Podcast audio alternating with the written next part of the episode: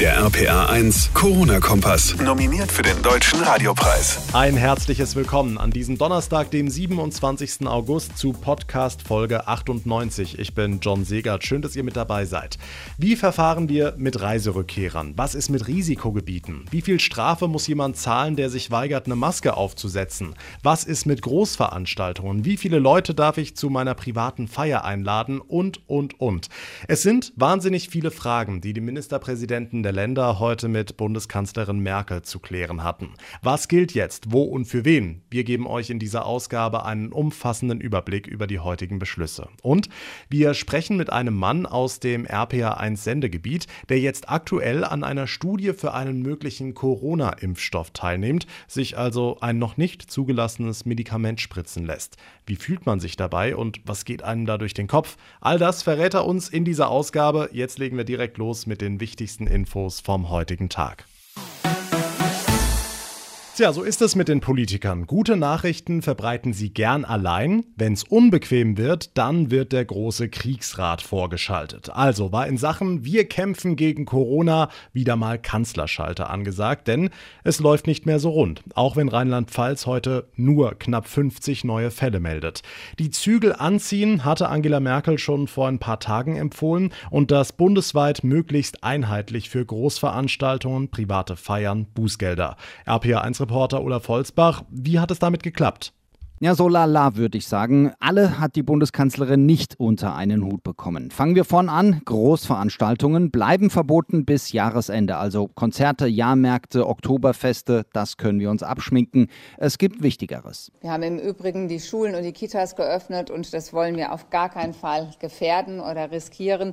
Deswegen geht vom Bund-Länder-Beschluss das klare Signal aus, dass wir bei Großveranstaltungen noch nicht in die Normalität zurückkehren können. Ministerpräsidentin Malu Dreyer. Für Weihnachtsmärkte wird es zumindest eng. Da soll aber noch ein paar Tage beraten werden mit den Kommunen, ob vielleicht was gehen könnte. Und Fußball. Für die Bundesliga geht eine Arbeitsgruppe ans Werk, die die ganzen Hygienekonzepte prüft. Ein Saisonstart mit Fans ist aber unwahrscheinlich. Hm, kommen wir zu den Bußgeldern. Die werden einheitlich auf mindestens 50 Euro festgelegt, also ohne Maske im Zug zum Beispiel. Nach oben geht mehr. Bayern hat ja schon die Keule in der Hand und Sachsen-Anhalt macht gar nicht mit. Da war die Einheit dann zu Ende. Übrigens auch bei einer Obergrenze für private Feiern. Da macht weiter jeder seins. Bei uns gilt 75 Leute. Okay, und was ist mit den Reiserückkehrern? Rückkehrer zum einen aus Nicht-Risikogebieten. Für sie gibt es ab dem 15. September keine Gratistests mehr. Dafür war auch Rheinland-Pfalz. Rückkehrer aus Risikogebieten müssen ab dem 1. Oktober in Quarantäne.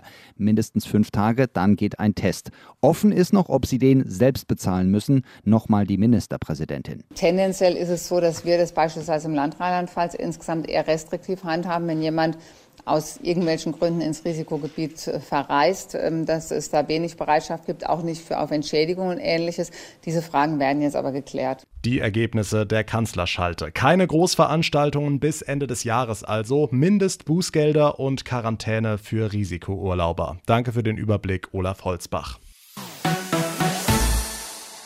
Viel Uneinigkeit also bei Bund und Ländern, was Bußgelder für Maskenverweigerer oder private Feiern angeht. Bei den Großveranstaltungen aber, da fanden alle eine einheitliche Linie. Bis Ende des Jahres sollen keine Events stattfinden, bei denen nicht eindeutig Personendaten erfasst werden können. Heißt, keine Oktoberfeste, keine Party am 11.11. .11. und ein ganz, ganz dickes Fragezeichen hinter Weihnachtsmärkten. Großkatastrophe für alle, die damit ihr Geld verdienen, wie zum Beispiel den Vorsitzenden des Bad Kreuznacher Schaustellerverbandes Ralf Leonhardt. Herr Leonhardt, was hätte denn für Sie dieses Jahr noch auf dem Plan gestanden? Wir hatten angedacht, als Ersatz für den Jahrmarkt eventuell eine Innenstadtkirmes, wenn es denn wieder möglich ist, stattfinden zu lassen. Ähm, aber die ist jetzt passé natürlich und ähm, was Weihnachten betrifft, ist äh, das auch ein Riesenproblem. Was vor allen Dingen ein ganz großes Problem für uns ist, es heißt so lapidar, Großveranstaltungen. Ähm, aber nicht definiert, was ist denn eine Großveranstaltung. Also für Bad Kreuznach ist der Jahrmarkt eine Großveranstaltung. Für München wäre es ein Stadtteilkirmes. Okay, also noch viele offene Fragen auf Ihrer Seite. Wie gehen Sie und Ihre Kollegen denn jetzt mit der Situation weiter um? Das wissen wir nicht. Das wissen wir absolut nicht. Und was bisher an Rettungsschirmen für uns äh, aufgelegt wurde, ist sehr, sehr unbefriedigend. Das ist wie wenn ich Ihnen äh, äh Tube Voltaren gebe, weil sie sich das Bein gebrochen haben und sagen, die wächst schon wieder zusammen, schmieren Sie das mal schön ein. Es ist äh, erschreckend. Wir wissen nicht mehr ein noch aus. Äh, die Schaustellerbranche hängt natürlich sehr stark auch am Weihnachtsgeschäft. Und dass die jetzt auch noch fast zu 100 Prozent wegbricht, das bedeutet für, ich sag mal, über 50 Prozent der Kolleginnen und Kollegen der Betriebe der absolute Todesstoß. Wie geht es jetzt weiter mit solchen Aussichten? Sie sagen, die Branche steht vor dem Aus. Lässt man als Schausteller da den Kopf jetzt hängen? Nein, Schausteller sind grundsätzlich Optimisten. Wir haben schon viele Krisen äh, durchlebt. Wir lassen den Kopf nicht hängen, wir schauen nach vorne. Wir äh, klammern uns natürlich auch an diese kleinen Strohhalme. Nur wenn jetzt definitiv feststeht, die großen Weihnachtsmärkte oder überhaupt die Weihnachtsmärkte finden nicht statt, dann äh, kann ich nur an Landes- äh, und Bundespolitik appellieren. Wir sind zwar nicht die TUI, die Lufthansa, aber wir sind mit Sicherheit für die Bevölkerung genauso wichtig und systemrelevant wie andere Branchen auch sagt Ralf Leonhardt vom Schaustellerverband Bad Kreuznach. Vielen Dank für das Gespräch. Also es ist schon ein komisches Gefühl, wenn man ein Medikament gespritzt bekommt, das eigentlich noch gar nicht zugelassen ist, oder? Es geht um den Impfstoff gegen das Coronavirus und egal was man jetzt generell vom Thema Impfen hält, ohne Freiwillige geht's eben nicht. Freiwillige, die sagen, ich mache das, ich lasse mich impfen, damit wir später wissen, ob der Stoff was kann und welche Nebenwirkungen er hat. Einer dieser Freiwilligen kommt aus dem RPA1 Sendegebiet und er hat heute früh mit Laura Nowak aus der RPA1 Guten Morgen Show gesprochen. Hören wir mal rein. Aus Datenschutzgründen haben wir uns geeinigt, dass du unerkannt bleibst. Wir nennen dich einfach mal äh, Samuel aus Bing. Ich sag guten Morgen. Guten Morgen. Samuel, es geht um den Corona-Impfstoff von der Firma BioNTech aus Mainz. Wie kommt man da überhaupt dran, dass man bei so einem Medikamententest mitmacht? Oder ich, ähm, ich, ich frage mal anders, warum machst du das? Es gehört ja auch so ein bisschen Mut dazu. Naja, ich habe mir die ganze Zeit gedacht, ähm, ich habe die Leute bewundert, die als zur Hochzeit im April das alles losging, äh, an Kassen saßen, Briefe ausgetragen haben, Post gefahren haben, in Krankenhäusern, Pflegeheim gearbeitet haben. Und mein Beitrag war ganz einfach nur zu Hause sitzen und nichts machen. Und es war so, so ein Passiv unterstützen. Und da dachte ich mir, okay, mach doch mal was positiv Unterstützendes, indem du da reingehst. Das ist alles abgeklärt, das ist alles sehr sicher. Ähm, und kann dadurch meinen Beitrag leisten. Jetzt muss ich immer mal, mal, kritisch nachfragen. Wir haben ja gehört am Beispiel Russland, die WHO warnt davor, dass diese Impfstoffe zu früh kommen, dass die vielleicht nicht sicher sind, dass da Schäden auftreten können. Hast du keine Angst, jetzt so, so ja, ich sag mal, Versuchskaninchen zu sein? Ähm, das geht alles gut. Also wenn ich mit irgendwelchen Bedenken da reingehen müsste, würde ich es nicht machen. Ähm, du kriegst die ganz normalen Sachen gesagt, wenn du da reingehst, ähm, wie bei einer Spritze im Krankenhaus oder beim Zahnarzt. Es können immer allergische Reaktionen auftreten. Es kann das passieren, es kann das passieren. Aber ähm, dann bräuchte ich auch nicht über die Straße zu laufen.